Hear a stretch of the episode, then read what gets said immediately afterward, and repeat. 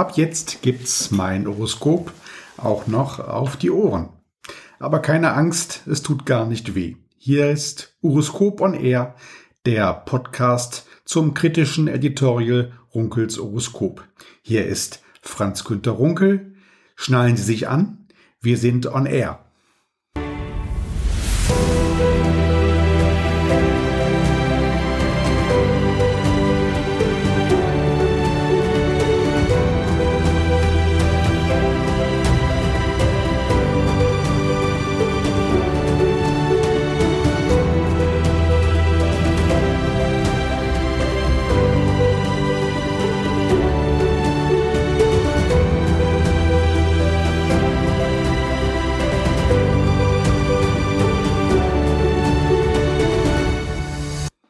Es war ein Steilpass für die Urologen, als die Diskussion um die Impfkampagne gegen Covid-19 entbrannte. Das britische Variantenvirus B117 ist sehr anstreckend und zudem auch gefährlich. Schnell entstand ein Wettlauf zwischen den SARS-CoV-2-Mutanten und der Impfnadel. Wer war schneller? 400 Impfzentren beteiligten sich an dem Rennen und bis Ende Juni werden rund 77 Millionen Impfdosen in Deutschland erwartet. Das heißt dann zwangsläufig, dass die Impfzentren alleine nicht mehr ausreichen werden und dass man auch in den Praxen der Haus- und Fachärzte impfen muss.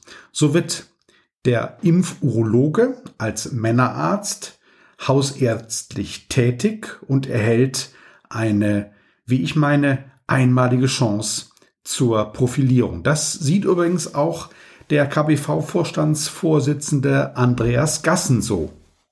Insofern glaube ich, ist das Impfen der einzige Weg, der uns hier aus dieser Pandemie rausbringt. Das ist äh, wirklich der, der Hoffnungsschimmer. Das ist das, was die Menschen jetzt brauchen und das möglichst schnell, möglichst zügig. Deshalb muss das Impfen in den Praxen geschehen, ähm, denn da wird es routinemäßig gemacht. Alles andere sind Brückentechnologien ähm, Impfzentren, das kann man gerne nebenher machen, auch die Betriebsärzte, das ist sicherlich eine schöne Unterstützung, aber die eigentliche Musik wird in den Praxen spielen. Seit 2020 gibt es das Gesetz für den Schutz vor Masern und zur Stärkung der Impfprävention. Hört sich sehr kompliziert an, heißt konkret für die Urologen, alle RKI-zertifizierten Impfstoffe dürfen in jeder urologischen Praxis verimpft werden, sofern der Urologe dafür ein Zertifikat hat. Die Realität unter den Urologen sieht leider ein bisschen anders aus. Die bisherigen Impfkurse hatten nur eine mäßige Beteiligung und auch die Verbände wissen nicht so ganz genau, was sie vom Impfen halten sollen. Der Impfexperte Professor Peter Schnede fasst das ganz gut zusammen. Seit Inkrafttreten des Maserngesetzes, so sagt er, stellt sich doch eigentlich die Frage, ob sich DGU und BVDU dem Impfthema zukünftig weiterhin verschließen können und wollen. Ein Fachgebiet, das sich innovative Medizin derart auf die Fahnen schreibt wie die Urologie, würde sich damit ad absurdum führen und sich zudem auch nicht gesetzeskonform verhalten. Der Berufsverband hat bislang eine eher abwartende Haltung gegenüber dem Impfen eingenommen. Offiziell war man durchaus dafür. In der Praxis ist BVDU-Präsident Dr. Axel Schröder allerdings der Auffassung, dass die Urologen primär andere Aufgaben haben, als nur zu impfen. Wie sieht's nun konkret im April 2021 in den neurologischen Praxen aus? In Nordrhein und Bremen bereiten sich urologische Impfpraxen durchaus gerade auf ihren Einsatz vor und die Patienten freuen sich über das zusätzliche Angebot. Schließlich, warum sollte man sonst noch zum Hausarzt gehen, wenn man die Covid-19-Impfung bequem bei der normalen Krebsvorsorge beim Urologen oder beim Routinetermin in der urologischen Praxis erhalten kann.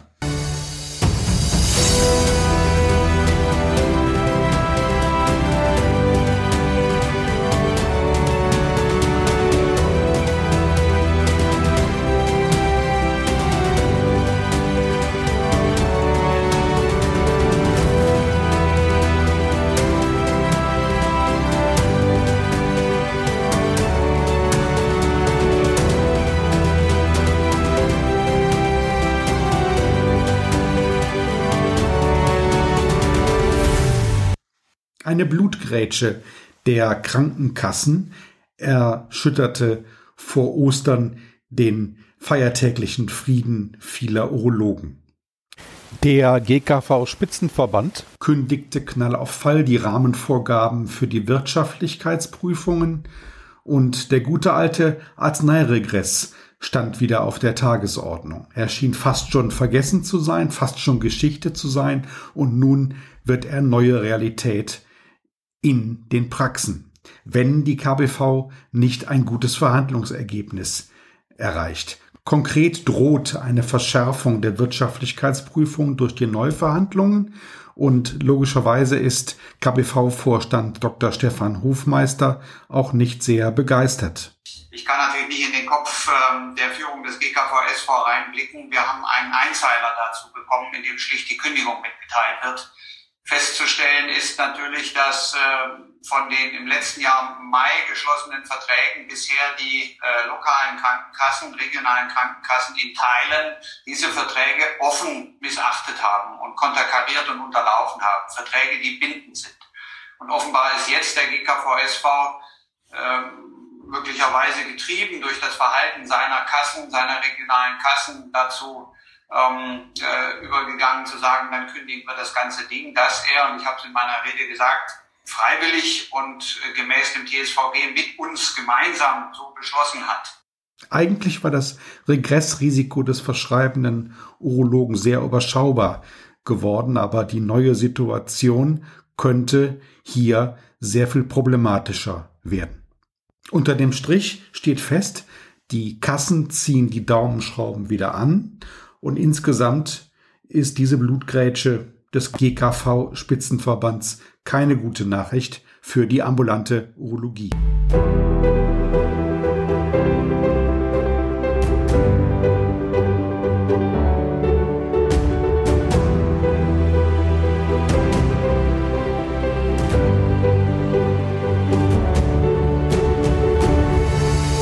Das nächste Thema des Horoskops sind die Arbeitsbedingungen in den Kliniken.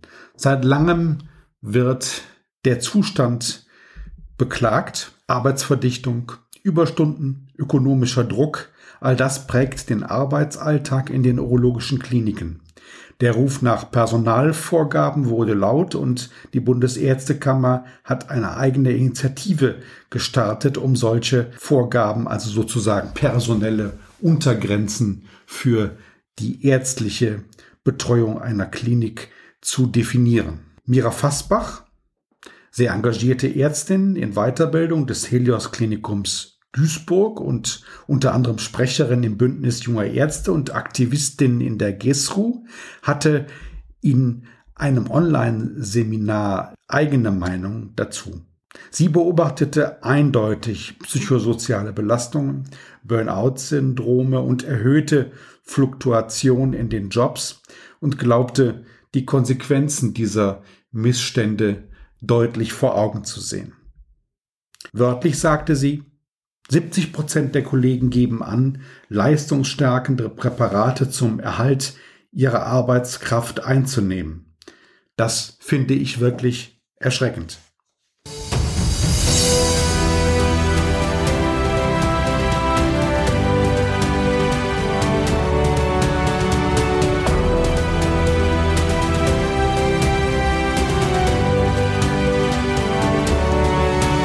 Es mag Ihnen wie ein Aprilscherz vorkommen, aber Ihre Konnektoren können Sie wahrscheinlich bis 2025 schon wieder aus den Anschlussbuchsen ausstöpseln und in den Müll schmeißen.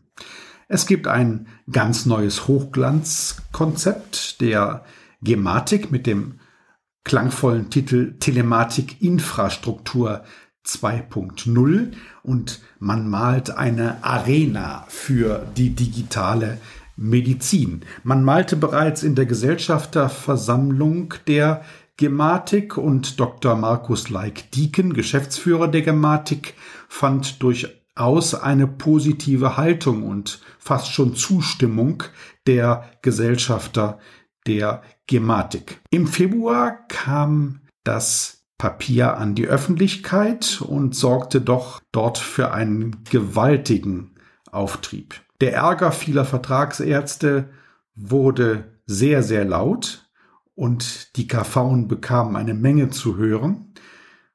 Die Proteste schwollen am Ende so an, dass die Gematik-Gesellschafter von ihrer angeblichen Zustimmung zu diesem White Paper Telematikinfrastruktur 2.0 nichts mehr wissen wollten und erklärten, dass man ja erst am Anfang einer Diskussion stehe. Unter dem Strich steht fest, die Geschichte der Gematik ist um ein weiteres peinliches Kapitel reicher. Natürlich sind auch die Urologen verärgert, denn gerade haben sie die Konnektoren angeschafft, haben sich die Software angeschafft, die Sicherheitsbedingungen werden beachtet und es war auch ein finanzieller Aufwand, um diesen Stand zu erreichen. Und nun ist ein neues Konzept auf den Markt und ab Mitte dieses Jahrzehnts soll alles, was sie bislang mühsam vorbereitet haben, dann schon wieder Makulatur sein. Begeisterung sieht sicher anders aus.